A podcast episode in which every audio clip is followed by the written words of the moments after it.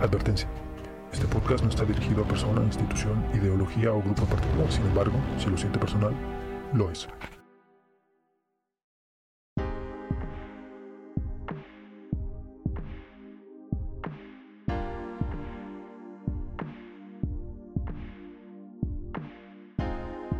Hay una infinidad de series allá afuera. Son como el aire. Series de ficción o de hechos reales que nos cuentan historias del pasado o del futuro. O de nuestros días también. Series que reconstruyen este mundo o muchos otros. Pero series que son sobre todo muchas. Un estudio afirma que en 2019 se produjeron más de 10.000 en todo el mundo. Eso suena bastante. Y aunque pareciera que este aguacero de series comenzó hace poco, la verdad es que nos viene acompañando casi toda nuestra vida. Como que hay series desde la década de los 50. Hoy hacemos un repaso de las series favoritas de Esferas Aparte y conversamos un poco sobre ellas, de las mejores por su carácter complejo y original o simplemente de las que recordamos mejor, aclarando, de paso y por si fuese necesario, que nunca hemos podido verlas todas. Porque no se puede. Porque, como dice Pérez Solá, seguir todas las series es como querer abrazar el agua. Es sencillamente imposible. Bienvenidas y bienvenidos a las esferas aparte.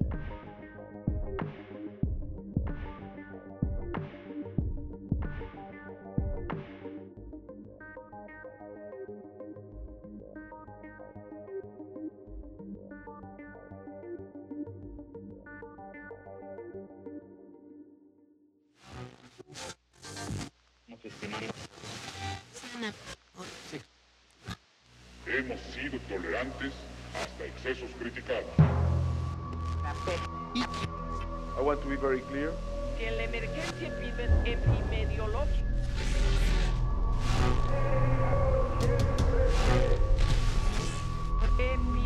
epidemiológica A third priority, priority, the strengthening of national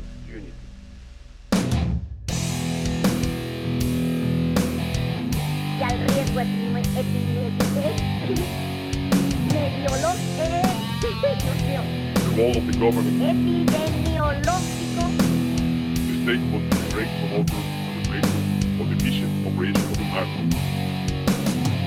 Que se destruyan estos míticos documentos. ¿Qué es?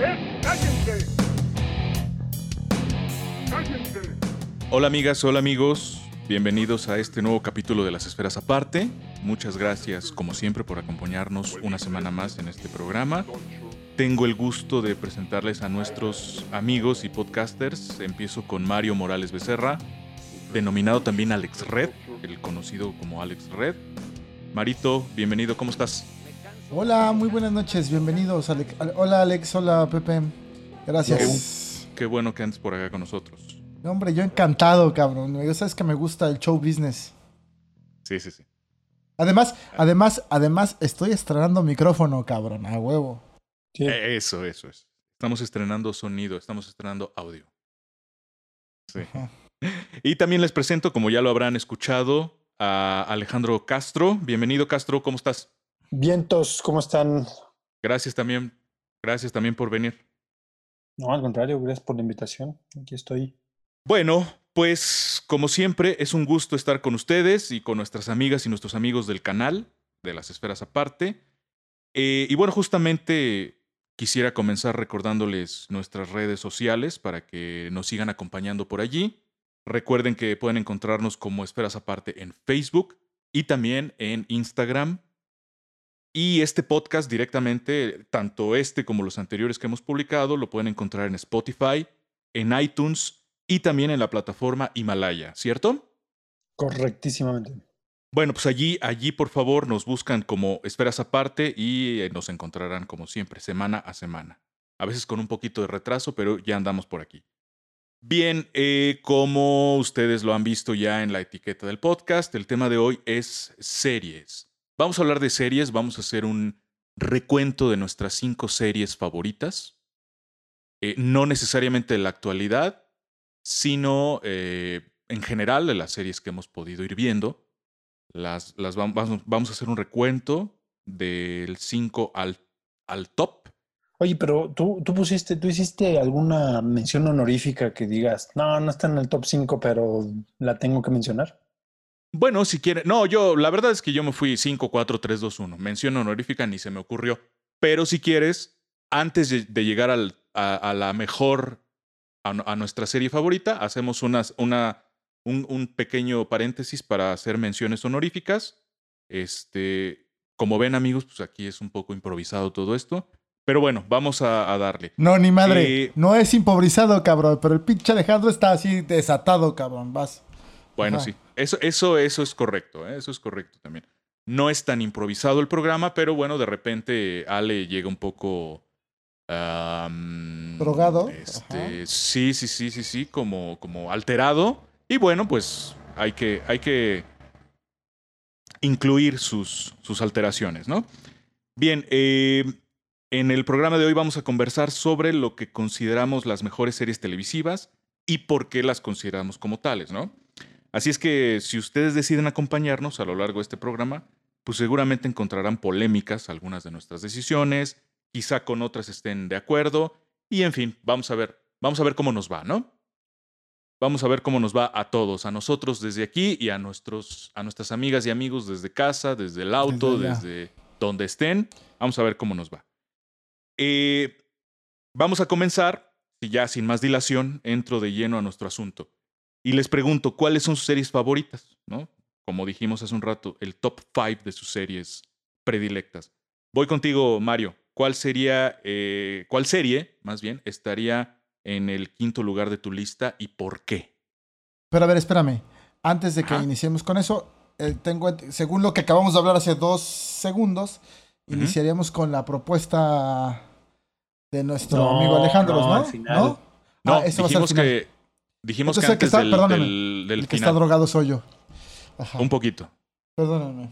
A ver, Ok. pues entonces sí vamos con mi. Con Échanos mi tu Super quinto 5. lugar. Fíjate que yo. eh, la verdad es que lo- son dos series, ¿no? Pero están agrupadas como en una. Si pudiéramos hacer una. eh, ponerlas como eh, una etiqueta, ¿no? Es como historias familiares, ¿no? Me gusta mucho, Sí. me gusta mucho en el, en el número 5, Malcolm en el medio, güey, ¿no? Ah, ¿Por qué? Porque, espérame, y está empatada con otras dos, y ahorita les voy a rápidamente, Sí. y ahorita, y ahorita les voy a decir por qué. Este, regresando a trabajar hace, cuando la serie empezaba, que es a principios del milenio, eh, y salía temprano de trabajar, ¿no? Entonces llegaba, y un día llegué y prendí la televisión y vi un capítulo de la primera temporada que pasaban en el 5 eh, sobre Malcolm en el medio. Y es muy cagado porque pasan una serie de cosas en las que termina haciendo los chamacos un desmadre, ¿no? Y metiendo en problemas a la familia. El papá lo el papá se va a ver un carro último modelo descapotable, deportivo, así chingón. Se lo prestan para vendérselo. Y estos pinches squinkles con el hermano mayor que vino de visita están armando un desmadre. Y justo cuando va llegando el, el papá con el carro para enseñarlo, que se lo prestaron, no lo ha comprado. Botes de pintura bailando por todos lados. Es un pinche desmadre, ¿no?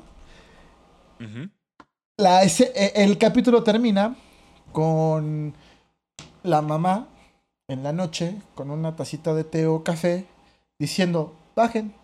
Y los niños Ah, niños? sí. en el techo, ¿qué nos vas a hacer? bajen.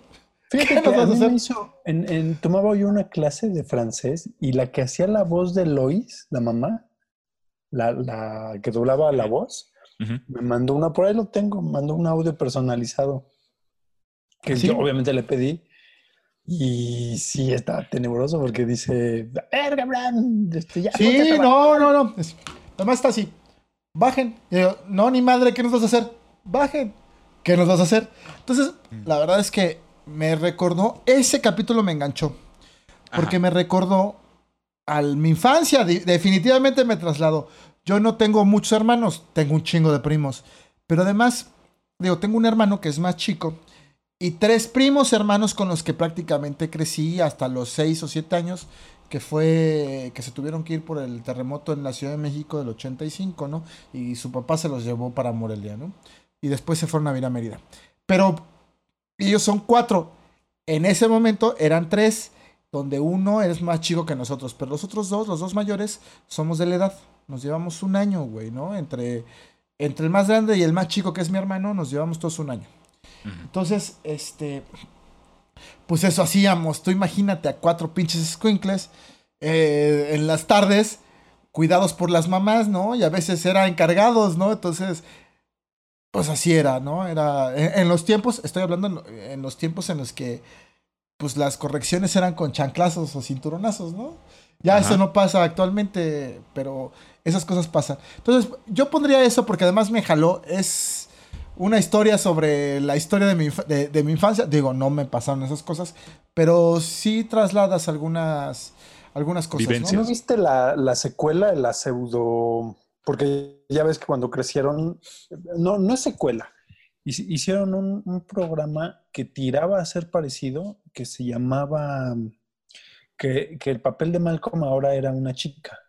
Y el, los, era igual tres hermanos, el matrimonio, etcétera, que se llamaba, puta, ahorita, te digo.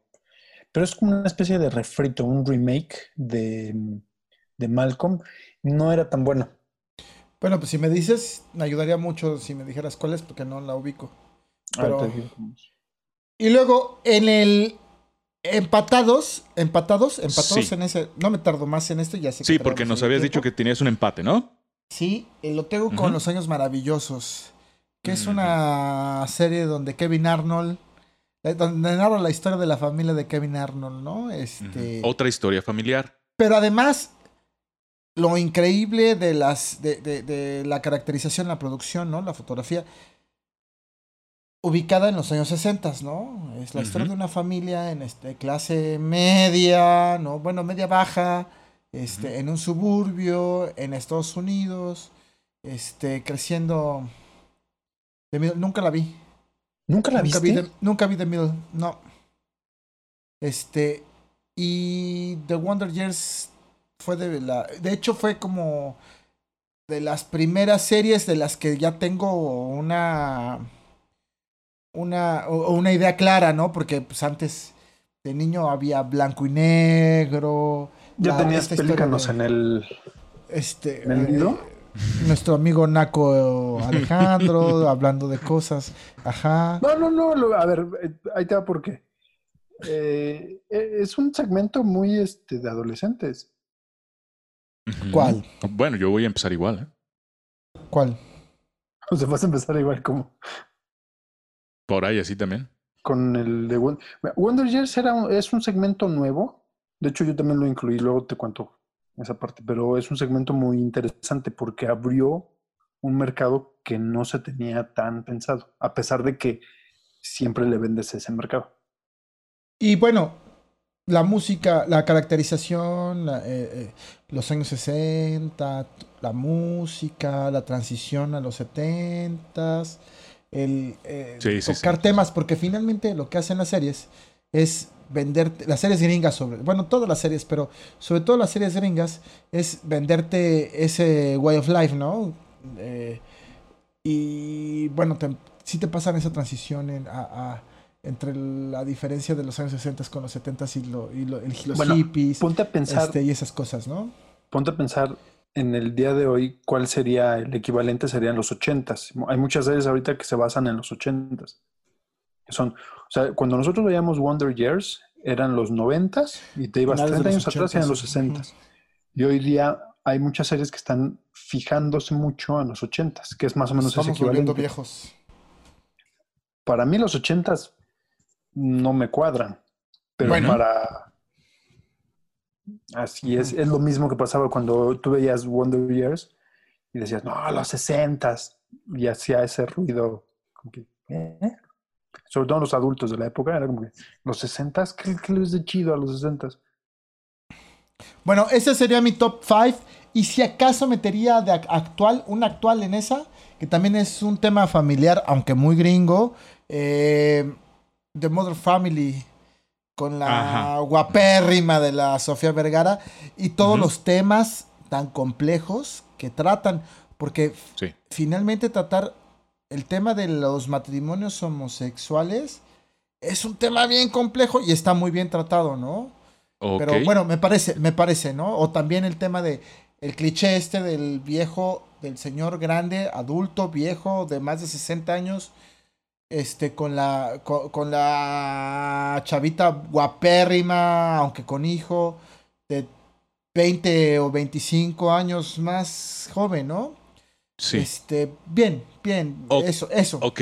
Ok, entonces tu lugar número 5 es para. Nos dijiste Familias. Malcolm el del medio. Familias, Malcolm el del medio. eh, Los años maravillosos. Y probablemente un poquito con calzador. Pero. Con calzador, pero, pero allí. Este, familia moderna, Modern Family. Familia ¿no? moderna. Ok. Ahora, gracias, Mayito. Vamos a De pasar con. vemos. Con este. Con Alejandro. A ver, Ale, cuéntanos tú. ¿Tú también tienes. En tu, en tu quinto lugar también tienes un empate o es una sola serie? Sí, no, yo tengo un empate. Tienes un empate. Ok, échale. Te escuchamos. Es Friends y Big Man Theory. Ajá. Friends, de hecho, me di cuenta de unas semanas para acá que en la generación, en muchas generaciones, bueno, no en muchas, en parte de la generación actual, en la, en la generación más joven, Sí. digamos, entre, por lo que entendí, entre 18 y 25 años, Friends no es muy popular. O sea, hay un segmento bastante choncho, no sé qué porcentaje, Dios. pero que no, no cuadra Friends, a pesar de que hay otro segmento más grande entre 25 y 35, que Friends es como, a pesar de que no les tocó al aire, es como, como una serie de, de, de culto. Perdón, ¿cuál es el segmento que dices que no... Por lo que entendí, entre 18, si no es que más, más jóvenes, de entre Ok. 18 a 25 más o menos. Y creo que tiene una explicación, ¿eh? Sociológica, o sea, desde el punto de vista sociológico. Sociópata. Claro. Pues es que es, es justo el, el, el cambio en las relaciones, el- en, en cómo nos relacionamos, el cambio en la... eh, incluso en el cambio en las eh, eh, generacional, ¿no? A ver, te lo pongo rápido para no quitarte... Pero ¿de qué generaciones, güey? Los ver, millennials y los, eso- es claro, los más jovencitos, entrada, los chavitos, claro. los, Pero espérame. los Z. A ver, espérame. Ajá. Porque además lo, lo, lo ensayé, a ver si me sale. A ver. Si hay una diferenciación, si hay una diferenciación entre, entre las generaciones. Es marcado, no es tan marcado, me parece, no es tan marcado como lo que he hablado en algunos otros programas. En los 60 hay una hay un corte, hay un abismo generacional entre los la generación nacida en el 25 y antes con la generación nacida después de los 50, de los años 50. Ajá, ¿por qué? Por el boom económico producido por la Segunda Guerra Mundial. Además, el mundo cambia de manera radical, de manera radical. Sí. Se hace más, se hace, se hace, es complicado, pero se hace más chiquito, ¿no? Se hace más chiquito, es más, claro, es más fácil. Eh, tenemos el, tenemos como el boom del cine y el boom de la televisión, el boom del radio, que nos Los permite Beatles. comunicarnos de alguna forma más rápida, ¿no? Claro, ajá. Entonces, el mundo es más chico, las costumbres van cambiando. Hay, y cito a Eric Hobsbawm, una, un, un historiador marxista, que dice, no ha habido una gran... En ninguna otra generación se presentó ese abismo, esa diferencia generacional. ¿no? Ese, ese, eh, los jóvenes querían ¿no? hacer otras cosas porque además tenían dinero, ¿no? Pero a ver, y podían ruptura consumir. te- Y podían consumir. Espérame.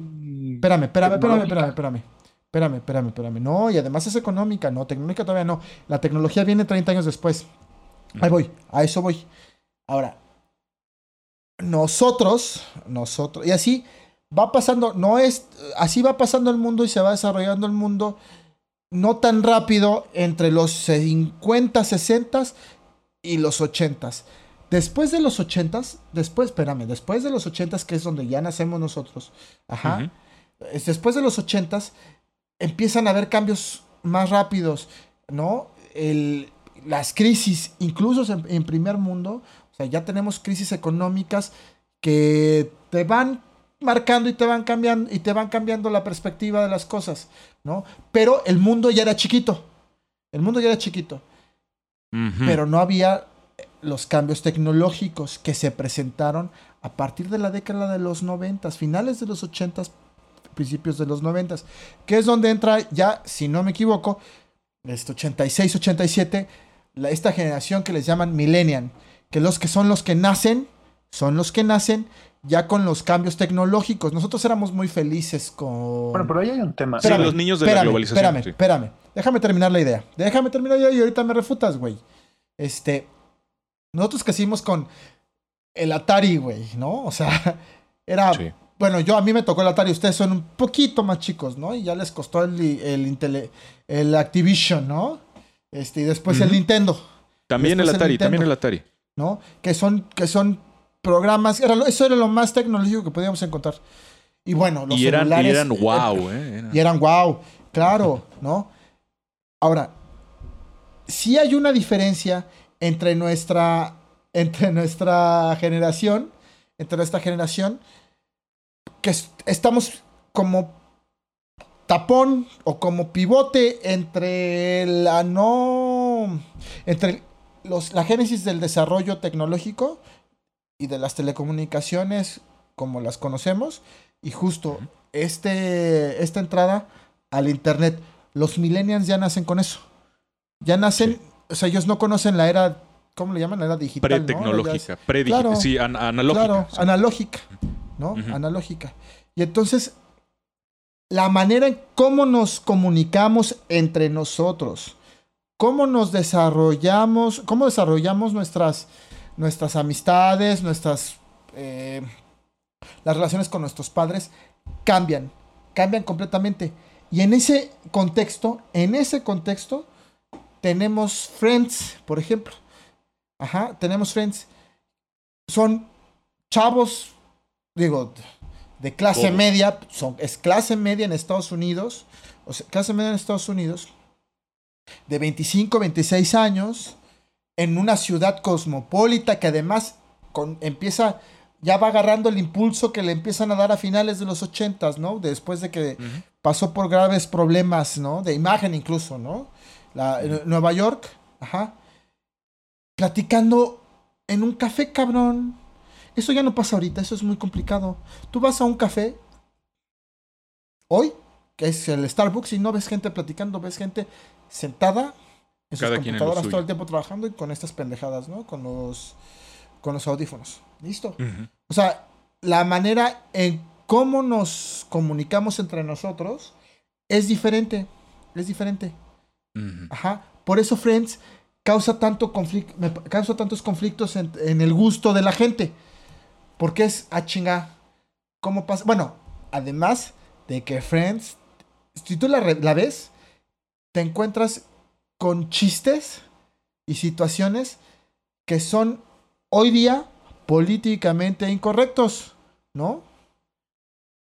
Está, ajá, son, eh, encuentras, encuentras eh, estos temas de, de roles de mujeres y hombres, ¿no? Mujeres diciendo, eso es de niña, eres una niña, ¿en serio? ¿Estás haciendo eso? Pues que eres una mujer, ¿cuándo? ¿Desde cuándo tienes vagina, güey, no? Es- o sea, es cosas que hoy Sí, sí, sí. politi- son políticamente incorrectas, ¿no? Pero bueno, esa es mi opinión. Perdóname que, que te interrumpí. ¿Ya acabaste güey. tu Ya podcast? acabé. Ya acabé mi podcast. güey. A ver cuándo nos invitas, cabrón. Ya acabé mi podcast, güey.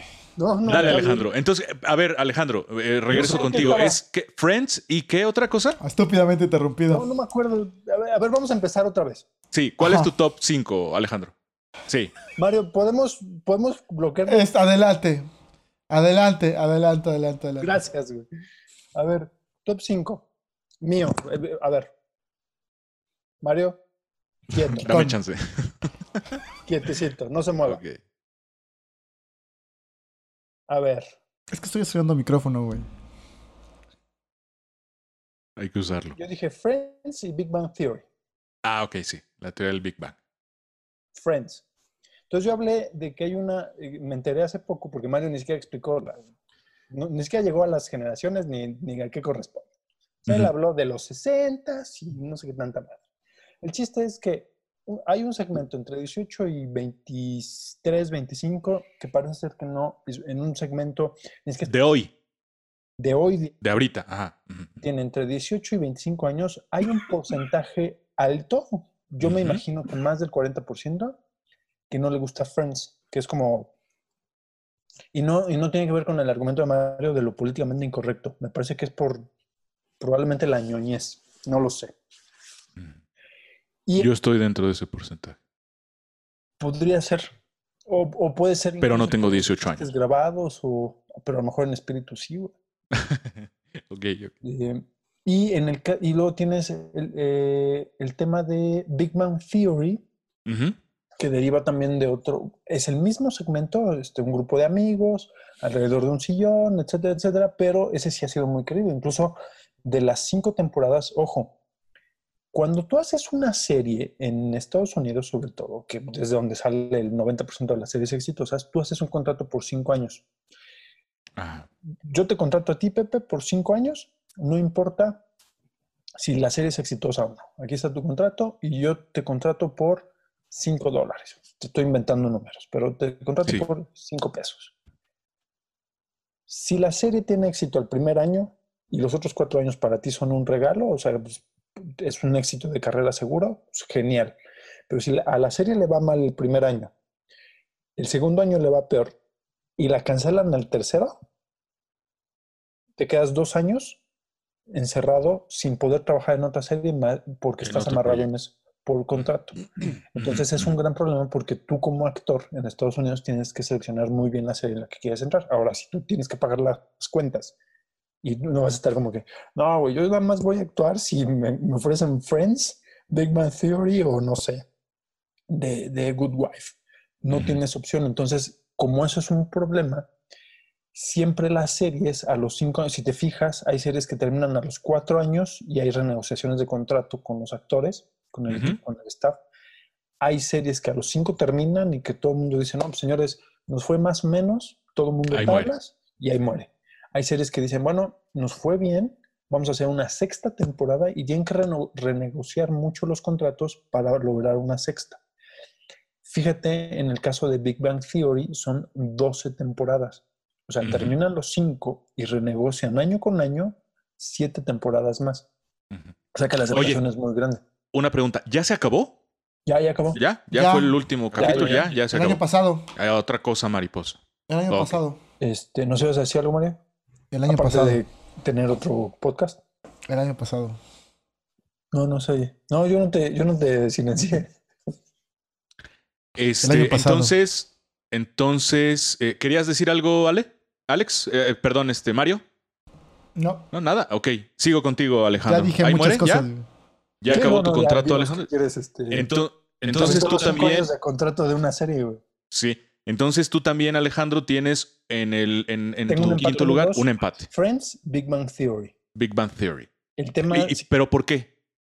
¿Por qué? Eh, Porque son es humor, porque es Porque son amigos. ¿Por qué?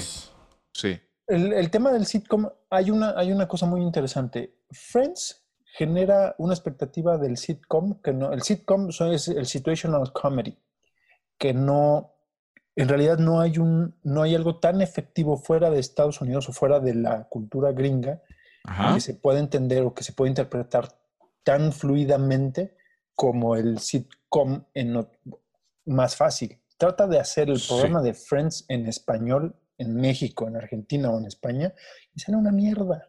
Sale una cosa horrible. Porque De hecho, ya en hay un Estados Unidos ejemplo lo ahí. ¿eh? Por ahí. De Juan Pazurita, güey. Algo así, güey. El hijo de Christian Bach y Ajá. ha habido, Ujú. yo he visto refritos de, de Nani, de... Ha habido una- unas espe- especies como de obras de teatro que hacen como Friends. No funcionan porque la fluidez...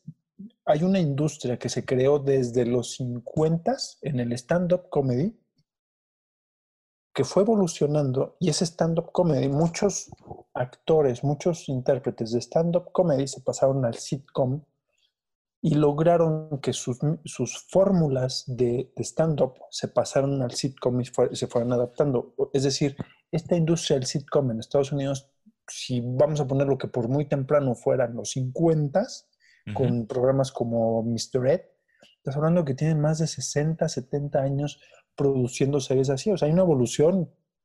O sea, cuando tú ves Friends es como el top de, de- de- de este, de esta evolución.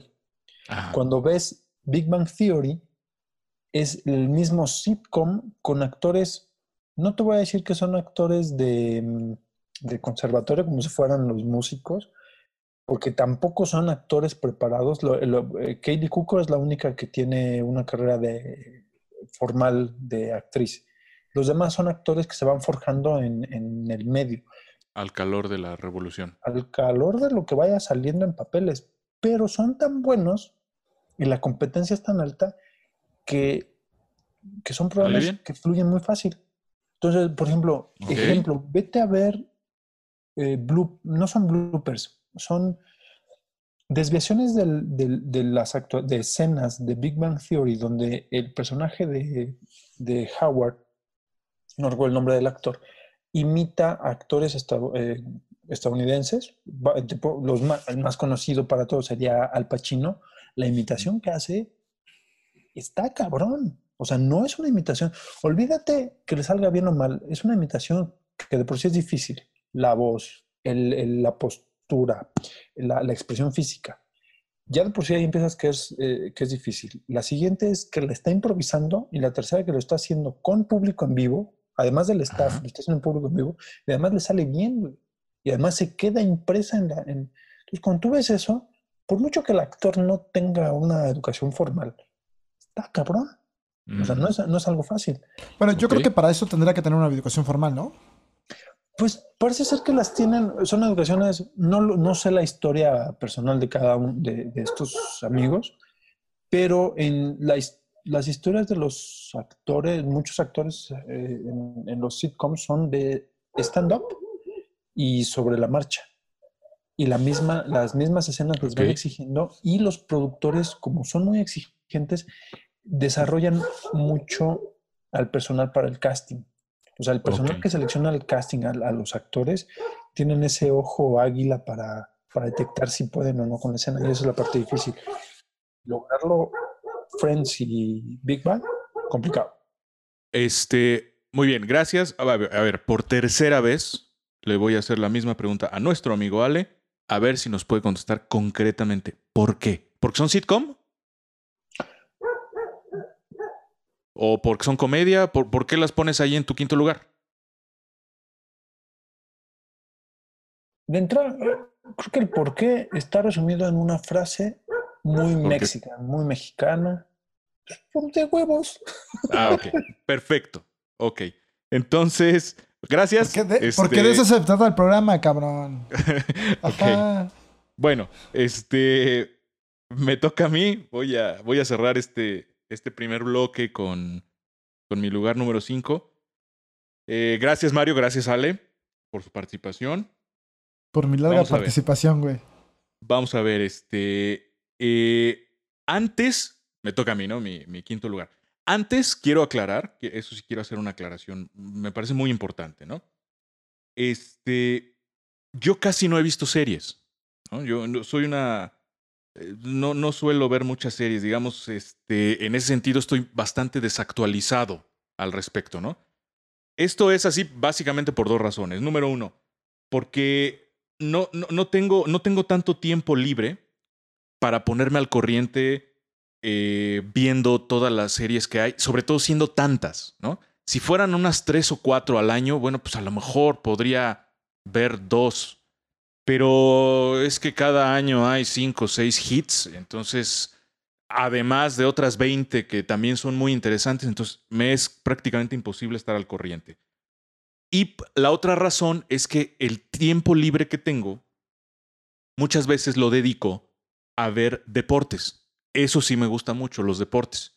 Y además ahí pues me gustan todos, ¿no? Me gusta el fútbol, me gusta el fútbol americano, me gusta el box, me gusta el béisbol, me gusta el básquetbol. Entonces, pues sí, ahí sí veo todo, ¿no? Creo que he visto, digamos, O sea, te gusta, visto- o sea, ma- mayoritariamente te gusta ver hombres con, en con pelotas. en- y en ropas este, escasas. Sí, la verdad es que así es, compitiendo como tontos detrás de un balón. este, Se chocando digamos, he visto güey. todos los Super Bowls, salvo uno o dos, desde, el- desde que tengo 10 años. Pues imagínense, son como 30 años viendo. A ver, ¿A ti qué te pareció el Super Bowl de, de los Patriotas contra los halcones? No, espérate, no, no mames, espérame. Esto es series, güey. No, no, no, esto es series, güey. No, no mames, no mames, no mames, esto es series. Vamos a hacer uno de deportes. Vamos a hacer uno Sí, de güey, eventos sí, güey, o sea, deportivos. no, no importantes. mames, que, güey. ¿Qué me pareció? Más dime así, en una, en una frase. ¿Cuál? Perdón. El, el, eh, Patriotas halcones Al- de al- Atlanta. A los halcones negros de Atlanta. Una frase. Yo me fui cuando iban 23-7, 23, 20. Iban perdiendo los Patriotas. Dije, no, ya me voy a Ya dormir". valió. Ya me fui. Y el otro día cuando veo, veo los periódicos, Sí. Sí. Este, en una palabra, bueno, si estoy obligado a decirlo en una sola palabra, increíble. O sea, es increíble lo que hace Patriotas y es increíble cómo pierden los halcones de Atlanta. Increíble. No estás obligado, güey, pero caíste. Mordiste Bueno. el anzuelo de este güey. Ajá. Bueno, entonces, digamos que pues, el, el tiempo libre que tengo lo uso para ver deportes, para ver mundiales, para ver la Champions, para ver los partidos de los Pumas, para ver los Super Bowls, eso, pues no me queda mucho tiempo, ¿verdad? Eso significa... lo del América. ¿Eh? No, ¿Qué pasó? no, aquí ya estaba lanzando un anzuelo a ver si caía uno. Ok. Entonces, bueno, eso significa que no soy la persona más indicada para hablar de series. Pero pues como el contrato con las esferas aparte me obliga, pues tengo que hacerlo, ¿no? Entonces, ha- haciendo esa aclaración, habiendo hecho esa aclaración, yo también ya paso a, lanzar mi, top 5, mi, lugar número 5. También tengo un empate. Y tengo un empate para tres series. Tres series de cuando era yo niño tirándole a adolescente, puberto. Eh, en orden alfabético, esas tres series son Salvados por la Campana, la serie aquella boba de adolescentes de Salvados por la Campana.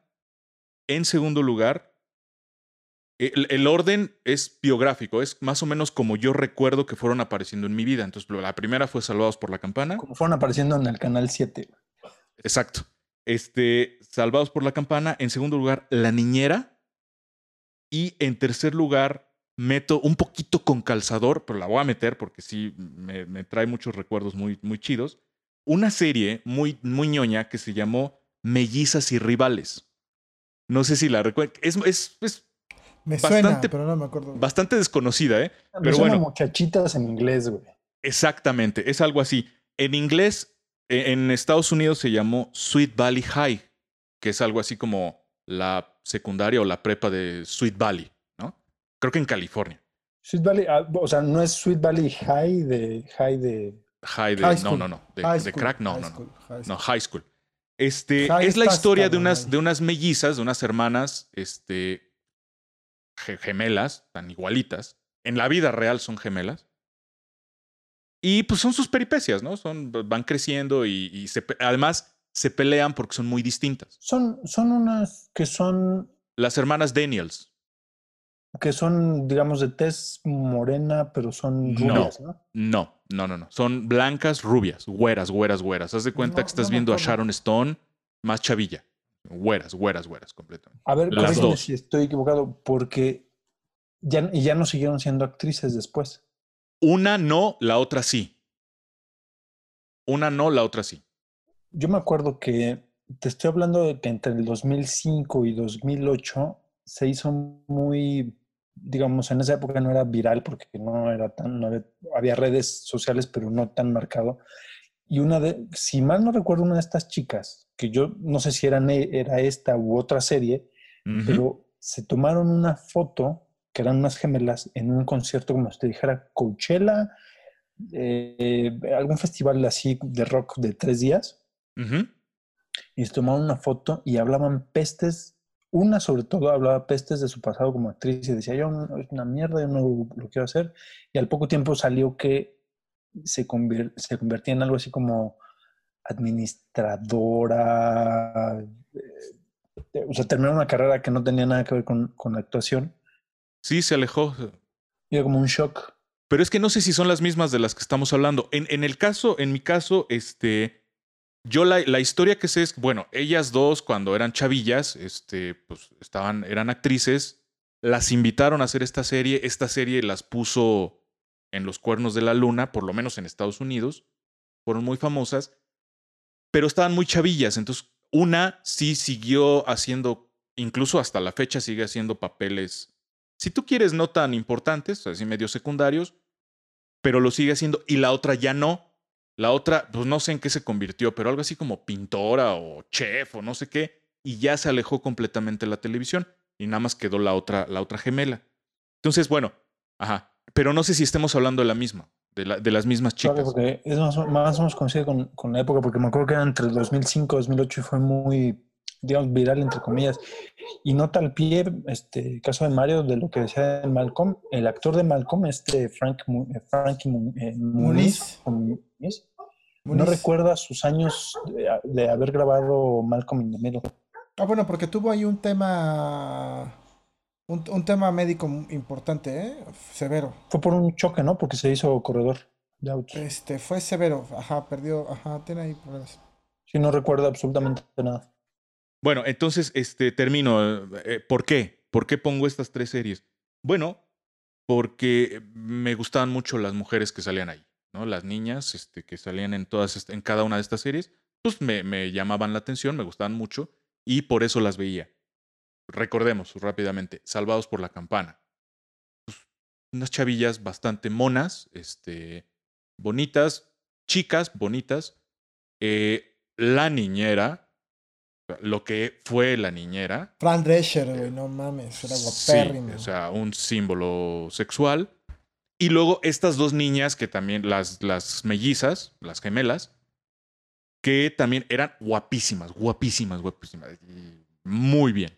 Entonces, pues yo puse esas series porque, ¿por qué? Pues porque coincide con una etapa de mi vida en la que se, se da mi, mi, mi despertar sexual, digamos, ¿no? Se me bota la, la hormona. Eh, digamos que antes de eso, pues, puedes, antes de eso puedes, había muchos programas, por ejemplo, no sé si recuerdan ustedes la, si llegaron a verla incluso, seguramente sí, aquella telenovela mexicana famosa de muchachitas que decías hace rato. Y también todas las niñas eran muy bonitas, las que salían allí. O la mayoría eran muy bonitas. Kate del Castillo sin ir muy lejos, ¿verdad? Este, y yo recuerdo a mis amigos de secundaria hablar ya de esas cosas. De, perdón, no de secundaria, de primaria. Este, ya como por quinto, sexto de primaria, que era cuando yo recuerdo que pasaba esa novela, ya mis compañeritos hablaban de esas cosas y de las piernas de no sé quién y de esto y de aquello. Y la neta es que a mí como que pues yo no les entendía, ¿va? Y entonces llegaba a la casa y ponía la, la telenovela de muchachitas y les veía las piernas y yo decía, pues no, como que no les entiendo a estos güeyes de qué están hablando, ¿no? La verdad es que les veo las piernas, pero pues a mí no me... Ah, yo no siento nada. Y ya cuando, ya en la secundaria, ya por ahí de primero, segundo de secundaria, ya empezaba yo a ver piernas de niñas y decía, ah, ya vi, Y se fue. ya, y, se- ya le entendí. y en lugar de ver y- muchachitas, se fue a ver a la nani. Es- eh, a mí la que me tocó ya no fueron muchachitas, ya no fue Kate del Castillo Chavilla, sino fue la niñera. Que yo la veía y decía, ah, caray. No, pero además todo, o sea, eh, toda su... Oye, y en, y en ese aspecto, entonces, eh, Sheena no te. No, China no. ¿No? No, China no. Además son formatos, son formatos diferentes, ¿no? Son formatos bien diferentes. Sí, sí, sí, sí, sí. Sí, No, pero bueno. no, no eh, da solo las historias, sino los formatos. Ajá, bueno, en fin, ahí está mi lugar número 5. Este, pasamos rápidamente ahora, vámonos a nuestro lugar número 4. Para continuar con, esta, con nuestra plática. Eh, voy con Mario, regreso con Mario. Mario, ¿cuál es tu cuarto lugar? ¿Tienes una? ¿Tienes un empate? ¿No tienes No, cuarto es, lugar? es un ¿Cómo grupo está también, está Sí, varias, varias, varias. Sí, pero es muy fácil, justo que yo lo, yo lo pondría o lo catalogaría como así, amigos, situaciones, sitcom del que hablaba Alejandro en el segmento anterior, eh, las situaciones eh, grabadas y secuenciales, ¿no? ahí pondría yo a... Pues además en orden cronológico, ¿no? Está Seinfeld, Sí. Friends, 70 Shows, How I. Met Your Mother y Big Bang, ¿no? Este... Que ¿Qué son... sería primero That 70 Shows? No, me refiero a, no al... Me refiero en orden de aparición. En orden de Ah, aparición. En orden de aparición. Porque además Seinfeld marcó una... Sí marcó ese, sí, sí marcó como esa línea de amigos, es el ¿no? lado De Ramón cuates. es mexicano, ¿no? Ajá, no, bueno, no. Es más, yo creo que sí No, tiene no, un te voy, te mayor, voy a este, explicar por qué. Supuestamente Seinfeld no, o sea, se, se cansó de tanto éxito y estaba tan cansado de tanto trabajo que según él habló con la televisora, no sé, CBS creo que era, y les dijo, señores, hasta aquí llego, porque ya estoy cansado del éxito, ya, adiós. Y cerraron el programa. Y según Adán Ramones, cerró su programa porque también estaba cansado del éxito. Entonces, Este. Pues la verdad es que. Yo soy una persona que tiene muchos amigos y grupos de amigos diferentes. Ustedes son parte de, ese- de uno de esos grupos y además conocen a varios de los otros grupos, ¿no? o sea, no se sientan únicos. nos Con diciendo. diferentes. No, no, no. Con diferentes matices. Hay situaciones que vivimos todos. Pero además, las mismas series, estas mismas series, tienen un tema. Se, re- se vuelan cosas, güey. ¿Por qué no pondría Friends, que me gusta tanto, un nivel más arriba? Porque en este segmento de eh, sitcom Friends, de amigos, este, se copian, cabrón. Entonces ves, de pronto ves cosas que ya viste en otra serie. Y yo ya vi todas, las cinco que les dije, ya las vi. Este, Ajá. ¿Seinfeld te gusta? a mí Seinfeld me gusta a- a- y es un porque además digo si es un tema que está fuera de es principios finales de los 80s, principios de los 90s, toca temas interesantes, o sea, cuando tocan el tema de la homosexualidad que hoy es hoy en día hablar de homosexualidad ni siquiera tiene caso porque pues eso ya no le importa a la gente. Lo tocan de una manera muy cagada, güey. Pero bueno, este, así, hay temas. Me gusta, me gusta, me gusta Friends, me gusta Friends porque además, este, hay cosas que sí pasan, ¿no? Y lo vemos. How I Met Your Mother me gusta porque cuando sale es más o menos la misma edad en la que yo me encontraba, ¿no? Y cuando la veo años después, es así de, ah, sí, si pudiera contar mi historia, así la contaría. No es que me haya pasado lo mismo, pero hay cosas que sí podría contar de esa manera, ¿no? The 70 Shows es un grupo de amigos en un suburbio en Estados Unidos en los 70s, donde los chavacos se reúnen en el sótano de una de la casa, de la casa del, del hijo, el más loser, ¿no? Que además tiene una familia, es el único que tiene una familia estable, ¿no? Pero eso eh, lo que es, es criticable y lo hace ñoño, pero los pinches chamacos están fumando marihuana, se juntan a fumar marihuana, ¿no? En el sótano. Es muy cagado, güey. Pero además Pues es muy complicado. Ashton Kutcher, ¿no? De ahí es Ashton Kutcher, por ejemplo, ¿no? Mayra, Mayra Cooney, Kunis, no. También ella, Sí. también ella. Y según yo, el que la hace, el que hace el corazón, que es como el, que en realidad es hispano, pero la hace de indio, es Michael Peña. No me acuerdo cómo se llama, pero sí es este. Michael Peña es el que hace el, en la serie de Narcos, la que la hace de Kikín. No, No, no es él. no es él. No, ah, no, no es él. No es él. No es él. Bueno, este. Yo pondría esos, e- esos ahí. Y al final, al final está, Ajá. por supuesto, este, The Big Bang Theory. La teoría del este- Big Bang. Claro.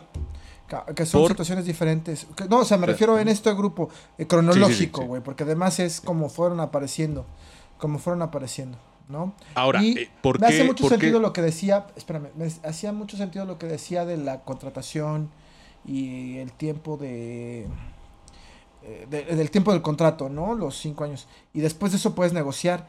Y sí, son series que no, las series que les acabo de decir, son series que tuvieron más de cinco temporadas.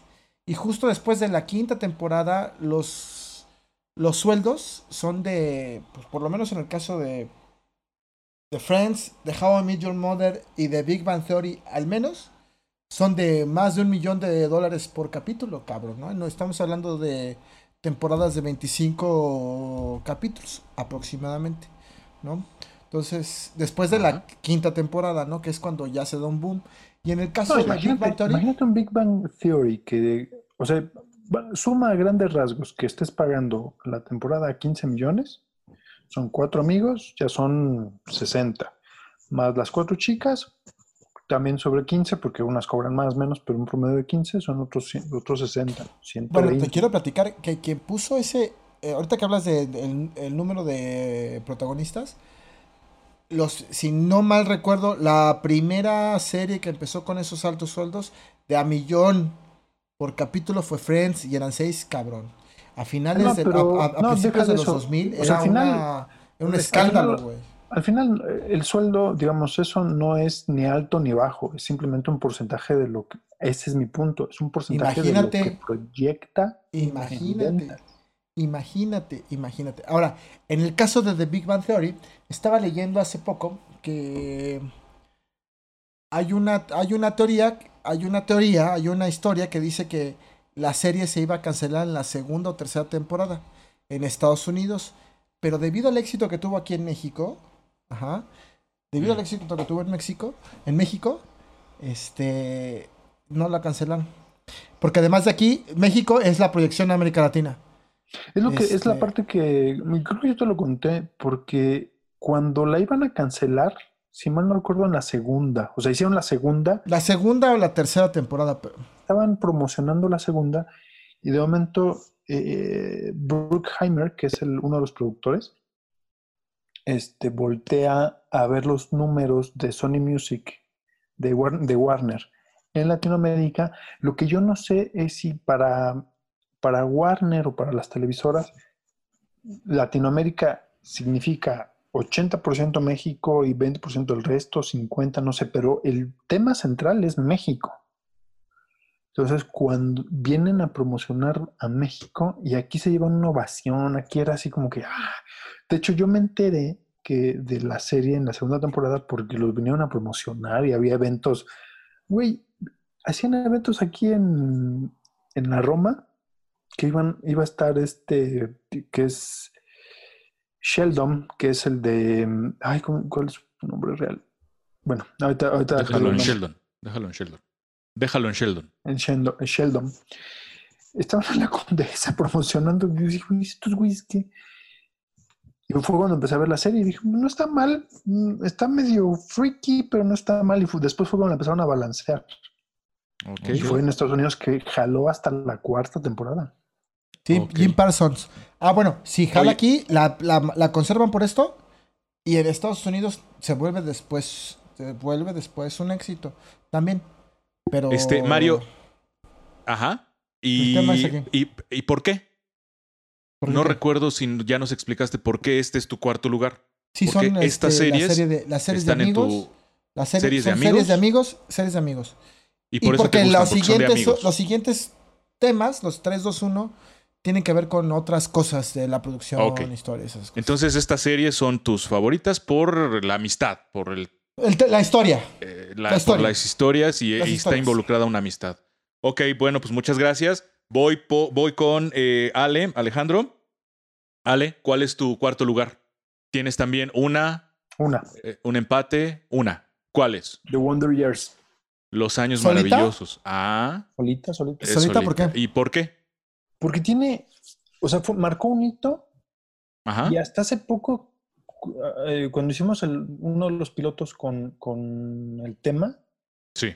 estuve revisando muchas cosas y marca, fue un parteaguas en, eh, a nivel, digamos, no, no como espectador, sino para la industria televisiva fue un parteaguas por varias cosas. Sí, Primero, sí. La, pa- la forma narrativa, Porque en realidad la forma, esa forma narrativa donde está el, el- el, digamos, el protagonista de viejo hablando de su adolescencia, había salido en una, en una película unos años antes, que es una película de Navidad, y fue relativamente exitosa. De hecho, hay un capítulo de la temporada, me parece que en las 7, 8 de, de- de- de la serie, que le hacen homenaje al, al actor que sale, al, al actor original de la serie, que es un niño. ¿A Kevin Arnold? No, no, no, no, no. La, el, el- Wonder Years está basada, la forma narrativa está basada en una película de los ochentas Ah, ya, ok. que habla de un niño que tiene una Navidad, que narra su Navidad medio catastrófica, medio sentimental, medio romántica, en los años 50. Ujú, ujú, ujú. Y es la misma forma narrativa, el adulto Sí, que está recordando su niñez y de hecho esa misma, es- ese mismo tipo de narración se vuelve a rescatar con... em, Mi pobre angelito. no, Suena mi pobre angelito. No, pero no, no, no. Ya, dale, dale, dale. se rescata con... se- puta, se me fue el nombre de la... ¿Otra serie? Wonder Years. No, es otra, es una película que es, a ver, seguro te acuerdas del nombre en español, que son, son cuatro amigos que van a buscar a un, que había muerto un chico hace, hacía unos días y según ellos se van a... Ah, cómo no. Este, Stand By Me. Stand By Me. No, pero Stand By Me. Ah, no, sí, es My Girl, sí, Stand By Me. Cuenta conmigo, Esta se película llama en español. Tiene la misma narración, pero esta película es posterior a la, a la primera. Y- pero estas son películas. Cuando llega Wonder Years, hace ese mismo parteaguas, pero en las series televisivas. Y Mm. luego, esa es la- primera. Y la, la primera razón. Y la sí. segunda, cuando hacen el casting, hacen varias cosas que no, no sé si se había visto, no, no está tan marcado en las series, por lo menos hasta, hasta Wonder Years, que es la evolución de los personajes. Por ejemplo, si tú ves a Malcolm, te parece normal ver mal, la primera temporada de Malcolm y la temporada 7 cuando ya es adulto. Si ves otras series, o sea, muchas series tienen ya esa, eh, esa inscripción, cómo evoluciona el personaje. Y The Wonder Years estaba pensada así sin que, sin que hubiera precisamente eso en la televisión. Entonces ese era un reto, era una apuesta muy cabrona. Fue innovadora en ese sentido, digamos. Innovadora en, en- para ese entonces. Ujú. La otra está hecha en el, empieza en el 89, no, 85, si ¿no? mal recuerdo. No, ¿Cuál? 85. 85. No, no, no, no. no Wonder Years no. es como del 85. Ahorita, sigue, sigue, ahorita consigo el dato. Es este, es como si es 87, 89. Y el pico de la, de la serie es al 92. Ajá. Pero es una película mandada sobre los 60 en plenos 90 Entonces, ahí estás aspirando a que no pase de moda, porque no, no, o sea, no lo estás haciendo actual. Y, el- y al mismo tiempo los actores, Fred Savage se convierte en director, incluso lo que mencionabas de, de Modern Family, eh, Fred Savage, el, el actor, se, eh, se hace director de varios capítulos de Modern Family, Es del 88, Alejandro. 88. Ok. Mira, pensaba. Bueno, eh, ese, es tu, ese es tu cuarto lugar y esas son tu- las razones por las ¿Quién no se acuerda de Winnie Cooper, Paul Sí. Pfeiffer, Sí, Kevin sí, sí. Arnold, este, Wayne, el hermano? El hermano manchado, la hermana bonita, Hippie. el, el papá bonachón, ajá, la hermana hippie, el papá bonachón, la mamá, una mamá tradicional, ¿no? Sí, sí, sí, sí. Sí, Aunque a mí en lo personal no, no me, no me causó tanto revuelo porque no había demasiadas piernas, pero bueno, este, eh, paso yo ahora a, a la explicación de, a, a la exposición, mejor dicho, de mi, de mi cuarto lugar. Una, una, un paréntesis. Como podrán ver nuestros ami- nuestras amigas y nuestros amigos, pues este programa lo estoy moderando yo, porque pues no sé mucho de series y entonces yo me voy por otros lados, ¿verdad? Entonces, la idea pues era que los que sí, a los que sí les gustan las series y los que sí ven muchas series, como ya se habrán dado cuenta que estos tipos ven lo que sea, este, pues era que ellos se explayaran, ¿no? Era que, que ellos dos fueran eh, hablando y explicando y exponiendo sus razones, y yo más bien me mantengo así un poquito al margen y los echo a ellos al ruedo para que ellos sean los que discutan.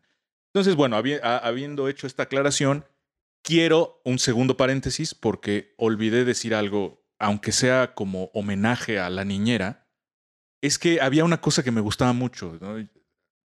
eh, re- retomando un poco mi, mi quinto este, lugar, es que yo la veía a la niñera y yo decía, a ver, esta mujer es un desmadre, ¿no? Evidentemente. Y digo, la, la, la serie pues, es boba, es intrascendente, es ridícula, absurda.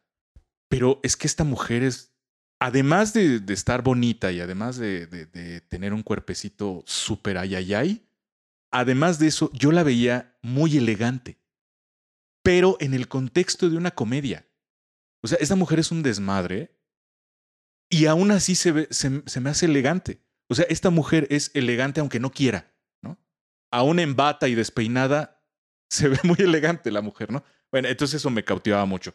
Y luego las mellizas, pues también estaban preciosas. Hasta la fecha, ¿eh? Las mellizas, búsquenlas en Google, vean fotos de ellas y dicen, Te van a demandar Ay. por acoso. ay, ca- Para eso es el Google, güey, perdón. Bueno, entonces ahora, ahora sí ya cierro los paréntesis y voy con mi cuarto lugar. Este coincide mucho mi cuarto lugar con el de Mario. En esta ocasión no coincide con el de Alejandro, pero sí con el de Mario, porque yo también tengo, eh, tengo, voy a, voy a nombrar cuatro series. Las más importantes son las dos primeras que voy a decir. Y curiosamente también son comedias. Aquí coincidí con Mario. Son comedias. Eh, ¿Por qué las ubico en este lugar? ¿Por qué las meto eh, en este paquete a esas, a esas cuatro eh, series, sobre todo las dos primeras? Por el tipo de humor que plantean.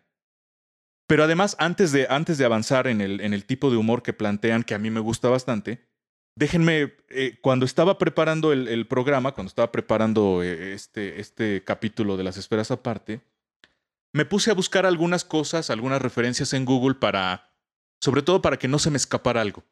Y entonces me di cuenta de una cosa, a ver, se los, se los pongo sobre la mesa por si quieren ustedes platicar un ratito al respecto. Este, Dense, perros. Así es, atásquense. A ver, yo no, yo no me había dado cuenta hasta que estuve haciendo este, preparando el programa.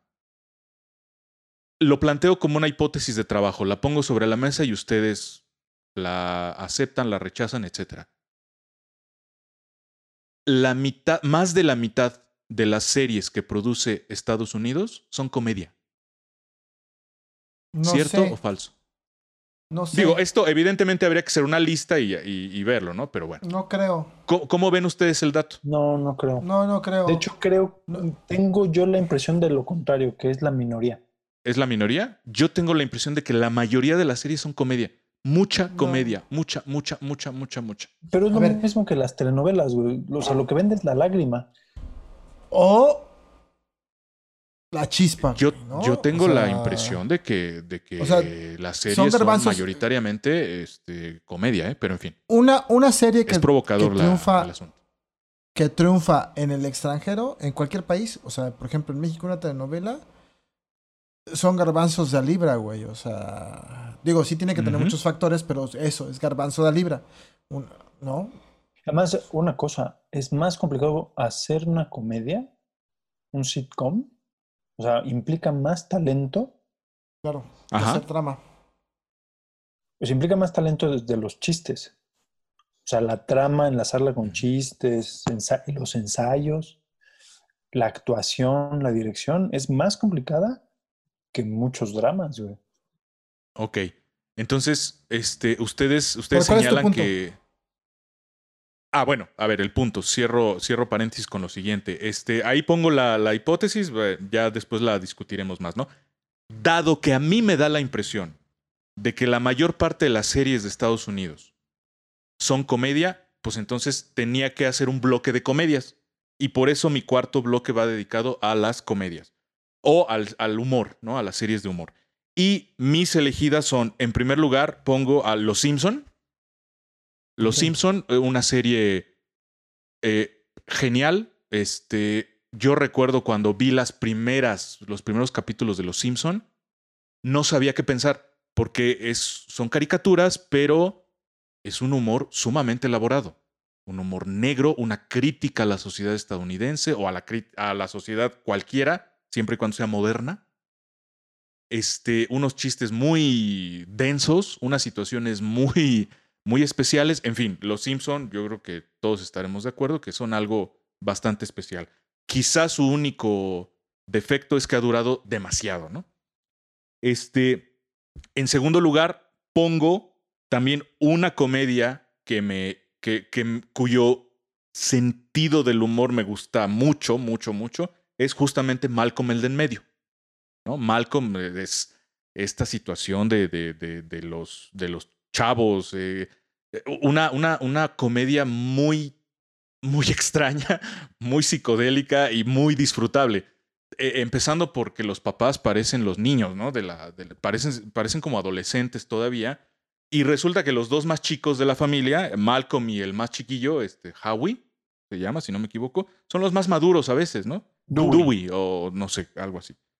Y este, en fin, eh, la, las cosas están volteadas, eh, los papás parecen adolescentes, los dos más chicos parecen ser los más sensatos, en fin. Y esas, esas dos serían mis comedias favoritas.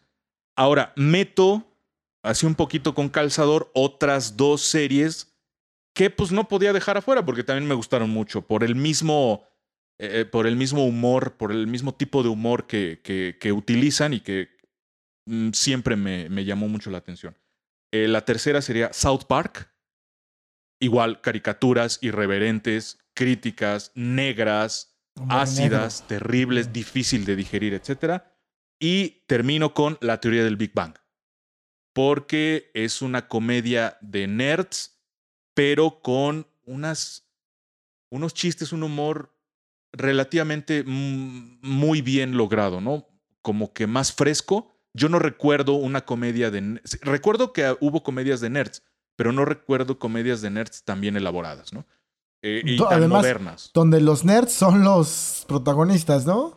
Sí, sí. Y además donde los nerds son muy respetables. Claro. Porque no solo, no solo son pastelazos en contra de ellos, sino que además causan admiración. Sí, hay, son hay muy... varios. Eh, Jim Parsons es. Jim Parsons. donde sale que los pizarrones que usan en más de dos ocasiones, porque los asesores de, de contenido, cuando hacen estas fórmulas y las. Sí, contienen fórmulas. Son fórmulas verdaderas. Sí, sí, sí. Y hay asesores contratados por el staff eh, que son. Científicos. Uh -huh. De universidades. Están en activo. Y hay un par de anécdotas que son los, son los exámenes de, de estos maestros Ajá. de la clase, uh -huh. que son las respuestas al examen y que, que los alumnos estaban tomando nota a ver si salía, que salía en el pizarrón porque se enteraban de que... ¿De lo que venía en el examen? Ah.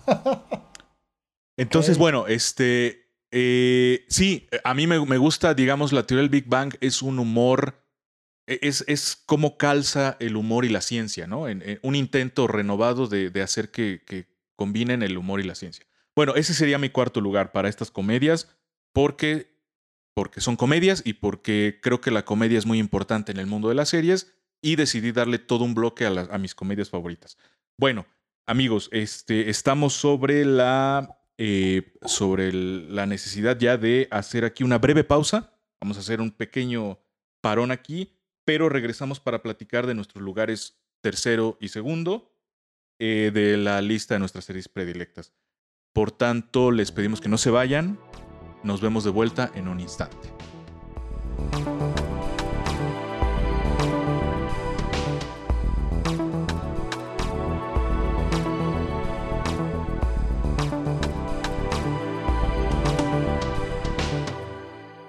Volvemos amigas, volvemos amigos. Gracias por continuar aquí con nosotros en las esferas aparte. Eh, les recordamos nuestras redes sociales para que estén en contacto con nosotros. Nos pueden encontrar como esferas aparte en Facebook e Instagram. Y estos podcasts se están publicando en Spotify, también en iTunes y en la plataforma Himalaya. Como siempre, gracias por seguir aquí con nosotros. Y bueno, pues ya nos llegó la hora de platicar de las series que colocamos en el tercer lugar de nuestras respectivas listas. Perdón, en el, sí, en el tercer lugar de nuestras respectivas listas, en esta especie de cuenta regresiva que estamos haciendo. Voy con Mario. Mario, ¿cuál es tu tercer lugar? Ok, este tercer lugar ya se pone más interesante porque además... Se pone caliente ya la cosa. Pues además de las historias, también tengo empates. Yo todos tengo empates, güey. Yo también. Este, yo todos casi, tengo empates. Casi. Pero me llama mucho la atención y es algo que admiro mucho del show business gringo. Es la producción. Por ejemplo, ya hablábamos de Wonder, de The Wonder Years y cómo te lleva, te traslada a un lugar en los años 60, ¿no? Finales de los 60, principios de los 70. Bueno, eso se ha ido ah, mejorando muy cabrón, porque también en Estados Unidos hay, eh, eh, hay Bonanza, ¿se acuerdan de Bonanza? Y esas películas que te recordaban el viejo oeste, pero el formato no estaba tan chido, ¿no? Este, pero estas cosas entre las historias y la producción están muy cabronas. Y voy, este, en el tercer lugar, no es el orden de importancia, es el mismo, eh, el mismo valor. Tengo eh, a Mad Men, que te Mm. dibuja a, una, a un extracto de la sociedad neoyorquina en los años 50 y la transición, toda la- finales de los 50 y toda la transición de los 60, 70 Ujú. este. Y a mí me gusta mucho cómo te lleva. Cómo te traslada completamente. No solamente es el, la escenografía, sino también la cuestión del desarrollo social. Cómo se va desarrollando los eventos sociales adentro de una sociedad tan pequeñita como es estas, este, son agencias de publicidad, ¿no? En, es- en esos años. Y, y bueno, también cómo se va desarrollando el tema de la publicidad, cómo va impactando, ¿no? Cómo, En una sociedad de consumo, ¿no? claro, ¿no? Eh, en ese mismo tenor también tenemos, pondría yo a, Stranger Things, que la historia es fenomenal, situada en los ochentas y además te regresa, ¿no? Con todas las cosas que tienen los ochentas y además una serie de referencias culturales muy gringas, definitivamente, pero muy, muy interesantes, ¿no? Eh, Y la historia me encanta.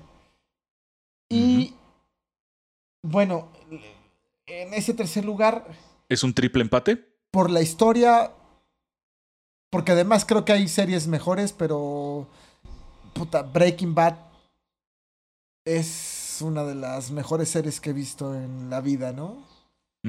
Es tu tercer lugar. Es mi tercer lugar, por la historia además, sobre todo por la historia, porque es un tema complicado además. El- Oye, entonces, a ver, una, una pregunta. ¿Por qué las pones en tercer lugar a estas series que son un, tan, un poquito dispares, no? Por- sí, por- claro, decías, bueno, por la producción. por la producción, claro. Ok, La producción. muy bien. Los gringos son muy buenos para la escenografía y la Para el show, producción, claro, claro. Para el show. sí, sí, sí. Ok, bueno. Este, voy ahora con Alejandro. Alejandro, ¿cuál sería tu, tu, tu top 3 de, de series en esta cuenta regresiva? Eh, How I Met. ¿Ti- ¿Tienes, ¿Tienes una sola o, o- Una sola, o una es sola. una sola? Ah, ok, ok. ¿Cómo, perdón? How I Met Your Mother. How I Met Your Mother. Ajá. Que, que es el mismo tema de la narración que comentaba de, de Wonder Years. Ujú. Ujú. Pero aquí el tema, digo, no, yo dudo mucho que la, la serie hubiese estado tan, tan planeada como aparenta, pero la narrativa que tiene es muy buena. Está muy bien montada además, ¿no? por ejemplo, los actores, eh, es más, dos de los actores, los que hacen de pareja, que es esta Lily y Marshall, que los actores es Allison y Josh, si no me equivoco, si no lo corregimos después, pero están tan, o sea, el casting es tan bueno que- y funcionan tan bien en la serie que cuando estos los pones en otras películas, después de la serie, no funcionan tan bien. Y tiene que ver con un tema de staff, con un tema de dirección, de... de- y no es porque... es el concepto, ¿no? Oye, perdón. Una, una pregunta. Yo no he visto esa serie. Este, ya se imaginarán, pues casi no he visto ninguna. Pero ¿es, es una comedia? ¿O es un drama? ¿O qué es, Es sitcom. ¿qué es Es eso? una comedia, Ah, sitcom también. Ok. Es un sitcom, pero tiene. Es un cuate que cuenta la historia de cómo conoció. eh, perdón, le está contando a los hijos, a un niño y una niña, le está contando la historia de cómo conoció a la mamá. Nunca sale la mamá. Entonces empieza en- del capítulo 1 hasta el. Son 10 temporadas. Entonces te imaginas, son capítulos. Entonces, desde el capítulo 1, todos, todos empiezan contándole a los niños, este, chicos, les voy a contar que un día, cuando conocí al personaje, son, no sé, son seis personajes, y cuando conocí al personaje, a Barney, fue un día, pa, pa, pa, pa, pa, termina el capítulo, y los niños, hey papá, y, mamá, ah, no, no les conté. Pues pasan 10 temporadas, güey. O sea, de hecho, lo único que tienen claro los productores es que con tanto éxito de la serie, graban a los chicos 10, como 5 años antes de que crecieran, porque estaban, eran unos niños, los graban y cuando termina la serie, pues ya siguen siendo niños, pero ya habían grabado, ya tenían el, el- las imágenes. Y la última temporada, te estoy hablando de, si mal no recuerdo, es la 8, 9 y 10, o la 9 y 10, que es cuando realmente conoce a la mamá. Es, es como una especie como de fiasco para la... O sea, si tú seguías la serie en vivo o digamos en tiempo real en su momento, era una especie como de fiasco cuando conoció a la mamá realmente, que si lo contó, que si no lo contó, que si la voz, no la voz. Por eso te digo que no, no estuvo tan planeada. Ahora, las situaciones a las que llegan son muy buenas, porque hablan, ejemplo, el, el mujeriego del grupo, o sea, tú ves, tú ves el programa y tú ves el mujeriego, es un papelazo el que hace el tipo. Es este, ¿te acuerdas de la serie de Dougie Hauser? Más o menos. Más o menos. Recuerdo algunas cosas. El doctorcito, ¿no? Joven. Que es como un genio. Niño, ¿no? es un genio, güey, exacto. Es un niño genio que se convierte en doctor. Y este papel está eh, interpretado por Neil Patrick Harris. Ah, oh, ah, esa- ju- justo te iba a decir, es el mismo actor, ¿no? Y eh, resulta que Neil, Neil Patrick Harris es uno de los pocos actores que sale a, mediados de los noventas, sale del closet y dice, no, pues yo soy abiertamente gay. Y de hecho hasta la fecha salen, él, él publica las No fotos. las fiestas con sus parejas, ¿no? Sí, salen, por ejemplo, las fotos más famosas son las de Halloween, como los disfraces que hacen y todo esto, todo con- incluso con la familia. Y es muy improbable que tú te imagines conociendo la vida personal o, o lo que se alcanza a ver de la vida personal de este actor y ves al personaje de Barney, el tipo es un mujeriego. Es un mujeriego misógino, eh, no es abusón, pero es bastante, bastante rudo el personaje. Y lo interpreta Neil Patrick Harris, es muy bueno. Muy bueno. Eh, y la dinámica que tienen con los otros personajes es, son dinámicas de largo plazo. Que Ujú. hay- o sea, hay chistes dentro de la comedia, o sea, dentro de la serie, que son muy buenos y que si tú te los imaginas, cuando tú la veas, hay chistes que están dentro del- de la serie y que si tú te imaginas haberlos visto en su momento, eran muchísimo mejores. O sea, estás hablando de que de momento citan páginas de internet, que la página existe, y de momento Ujú. dicen, como dice, como dice audífonos.com, estos son los mejores audífonos del mercado. Entonces no faltaba el cabrón como yo, ¿no? Que va al- al- a la página y, ay, no, ay, güey, sí existe. Y abajo Sí, estaba la firma, How I Met Your Mother. Todo eso lo preparaban, o sea, había una producción muy fuerte alrededor del programa. No, Ah, ok, bueno, entonces, Además, entonces, espera, perdón. sí, dale, dale, dale. Además, hay una la línea del tiempo, todo el tiempo se está regresando, o sea, es o sea, avanzan, se regresan, hay, hay cosas que pasan en la segunda temporada, por ejemplo, y que te explican hasta la tercera, ¿no? Eso lo vamos a ver acá, pero más adelante, ¿no? Y así, se, así van saltando. O, más aún, que pasaron fuera de la línea del tiempo de la propia historia. Por ejemplo, cómo se conocieron en la universidad, ¿no? Y además hay una escena, dice, a ver niños, yo conocí a su tío Marshall un día que está, cuando llegamos a la universidad y estábamos, vamos a decir, comiendo un sándwich, ¿no? y se están drogando. güey, ¿no? Fumando mota, no. Y estábamos así, oye, qué bueno está este sándwich, cabrón. Qué buen jamón, esto compraste, carnal. Entonces, bueno, entonces sí. digamos, digamos que, que tu tercer lugar se lo das a esta serie de cómo conocí a tu mamá, este, por, eh, por su complejidad, por la producción, por el casting, como nos has dicho, ¿no? Por la calidad de la narración, por la cómo recrean el pasado, etcétera, ¿no? Fíjate, ¿sí? ¿Estoy en lo correcto, Ale? Sí, sí, sí. De hecho, Ok, también ok. tiene, eh, tiene- hay un attachment que es muy común que te diga, o sea, la gente, hay mucha gente que te va a decir o que seguramente que nos lo confirmen los podcast escuchas, que hay mucho attachment entre Friends, que está situada en Nueva York, y How I Met, que también es de Nueva York.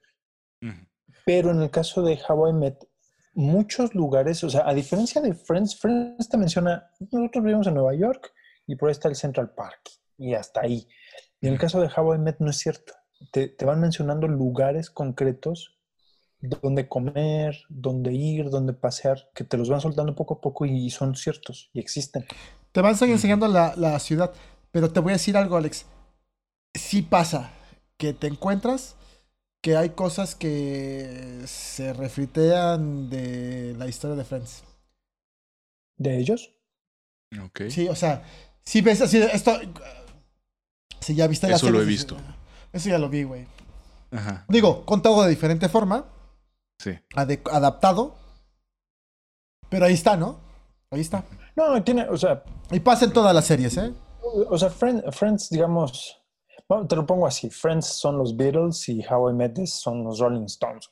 O sea, Sí. eh, Friends es todo fresa, güey, o sea, se citan en un café, eh, todo ñoño, o sea, es como que... eh, Y la Y otra eso es la más historia pasa en un bar, es que pasa en un bar, güey, ¿no? De entrada. En un bar de mala muerte, güey. O sea, es hay una escena donde dice. O sea, "Ajá, el- donde, se, donde se quedan de ver es un bar. Y, y es el bar que está en el sótano donde uno de estos güeyes vive. hay un capítulo donde este, eh, eh, eh, el que cuenta la historia de cómo conoce a su madre y este hombre, este amigo mujeriego, salen del bar y se encuentran a unas, este, a unas chicas neoyorquinas, ¿no? Bueno, se que se ven neoyorquinas.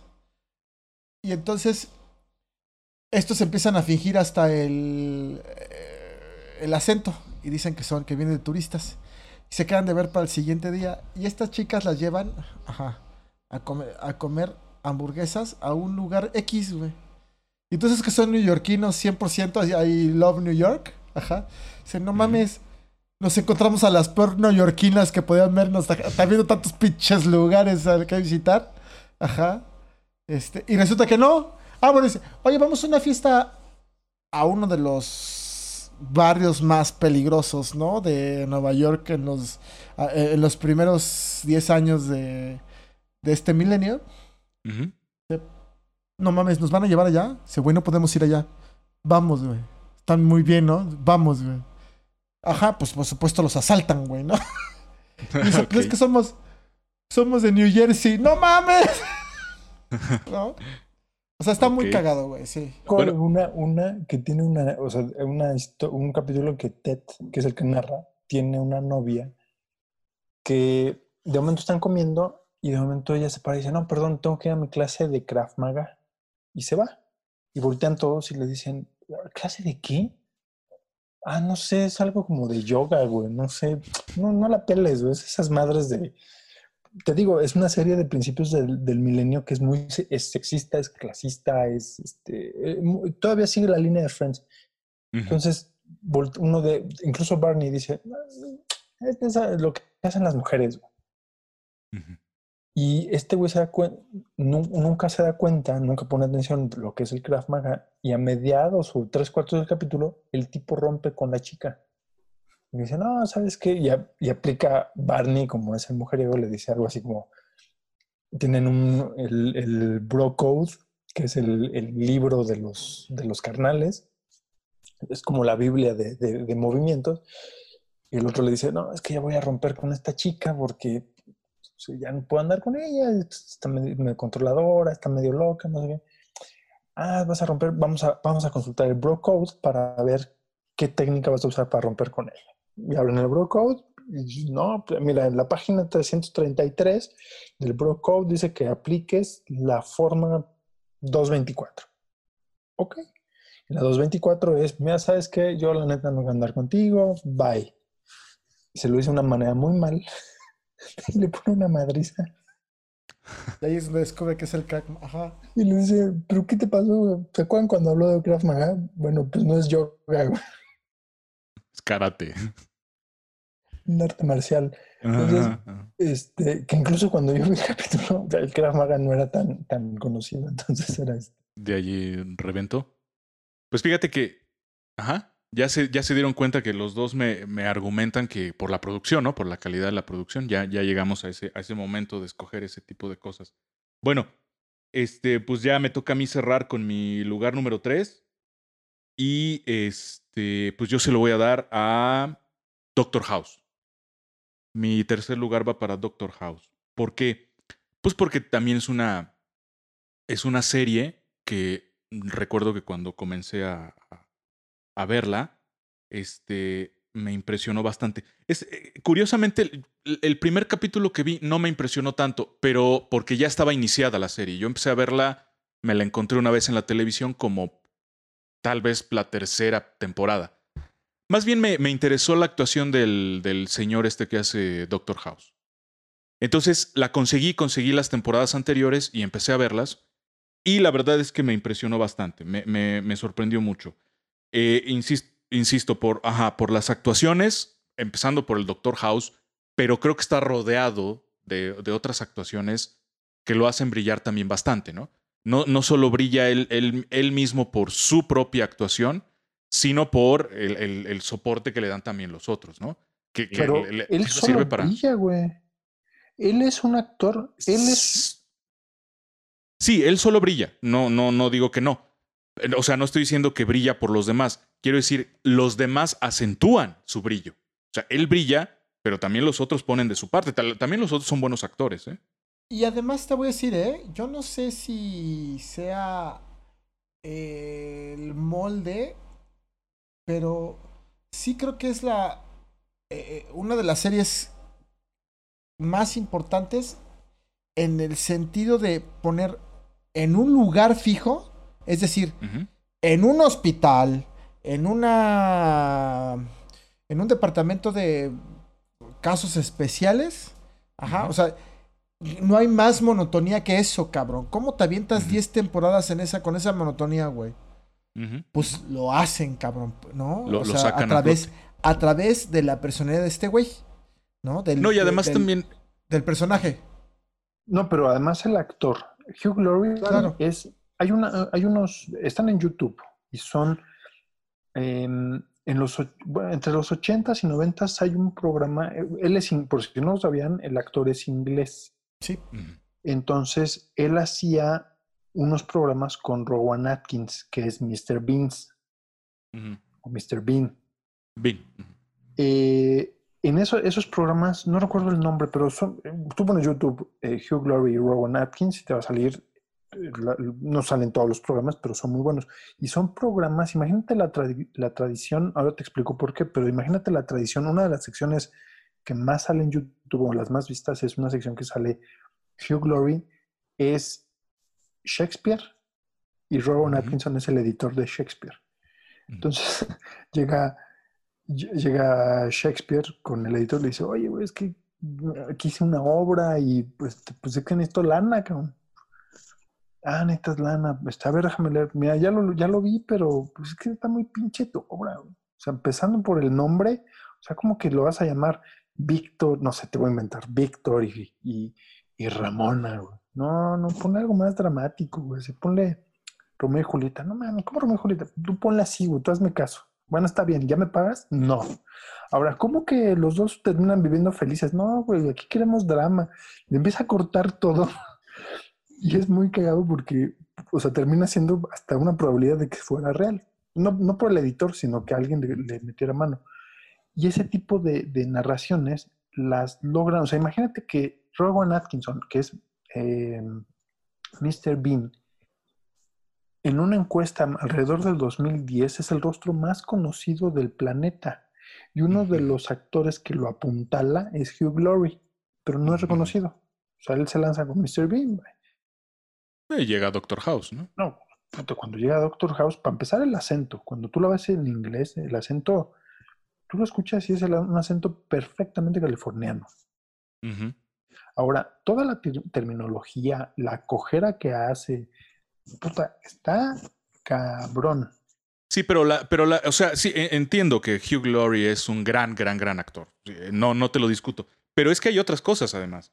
O sea, la historia, la, la, como ustedes decían hace rato, la producción.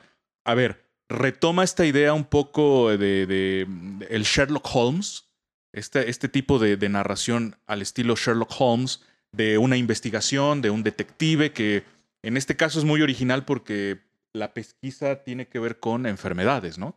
Eh, con síntomas y con conocimientos médicos y este, este tipo de cosas, ¿no? Eh, como lo vamos a ver también, por ejemplo, el, el estilo Sherlock Holmes, obviamente en El nombre de la rosa, ¿no? Eh, Guillermo de Baskerville es básicamente es una... eh, lo que hace ahí Humberto Eco es replantear la, revisionar, si se quiere, la, historia de Sherlock Holmes en un ambiente medieval, con misterioso, etcétera, etcétera. Este. eh, pero, pero lo que, lo que me llama la atención, aquí sí tiene que ver obviamente con Hugh Laurie, pero con los creadores de la historia, es eh, el hecho de que se trata de una especie de héroe. El protagonista es muy antipático. Es muy antipático. Es, es como un Sherlock Holmes. Fíjense ustedes, por ejemplo, la, la, personalidad de Guillermo de Baskerville.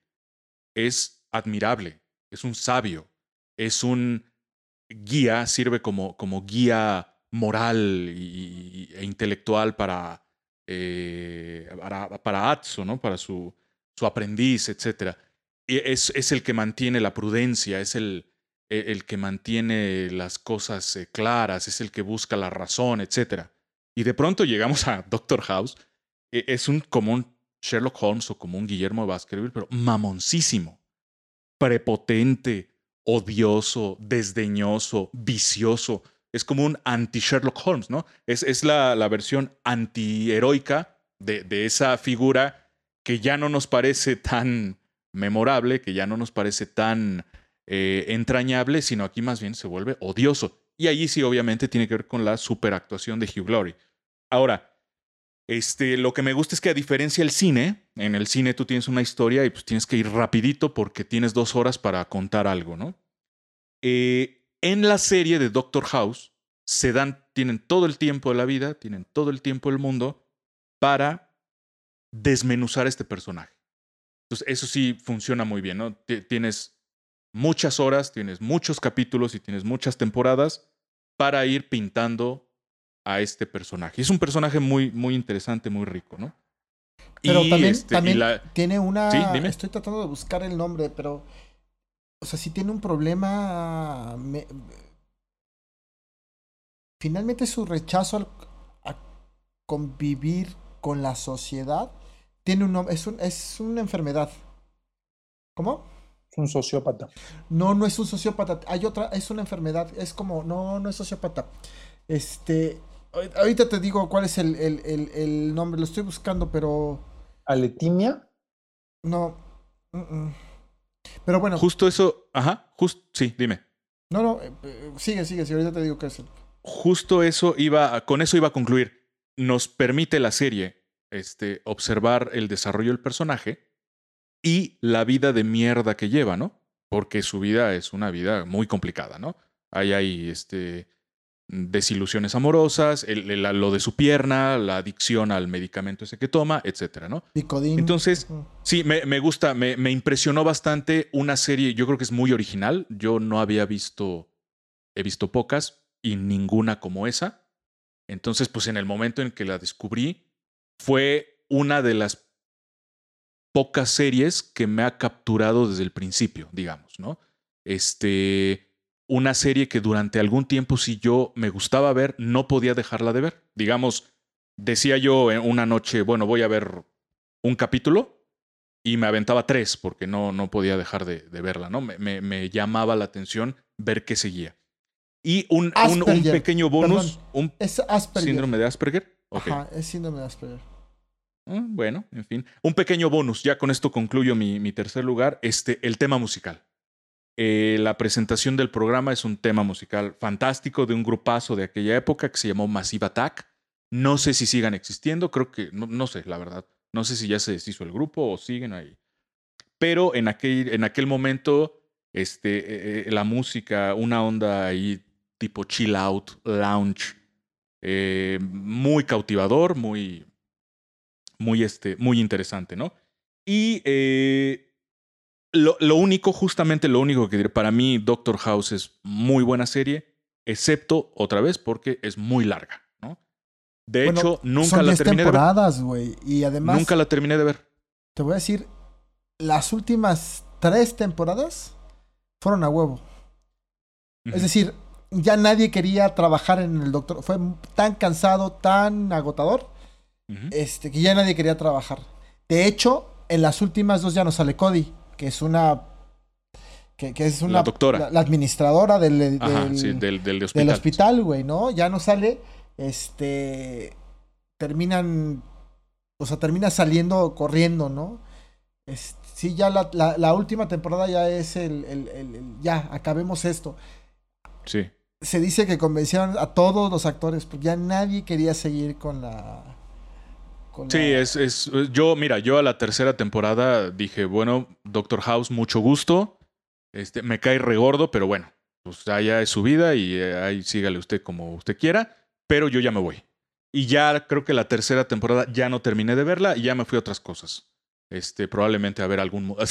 probablemente se me atravesó un mundial, a, a lo mejor el de Brasil 2014, y creo que allí ya dije, vámonos. Entonces, bueno, pues esos fueron nuestros terceros lugares. Y ahora, señores, pues déjenme decirles algo. Esto ya se alargó mucho y todavía nos faltan los dos, nuestros dos primeros lugares y las menciones honoríficas. Entonces, para que no nos pase lo mismo que al Doctor House, y que esto dure demasiado, más de lo necesario, les propongo lo siguiente. Vamos a dejar hasta aquí nuestro recuento, solo por esta semana, y vamos a retomarlo la próxima semana. ¿Les parece? Pues ya que. Bueno.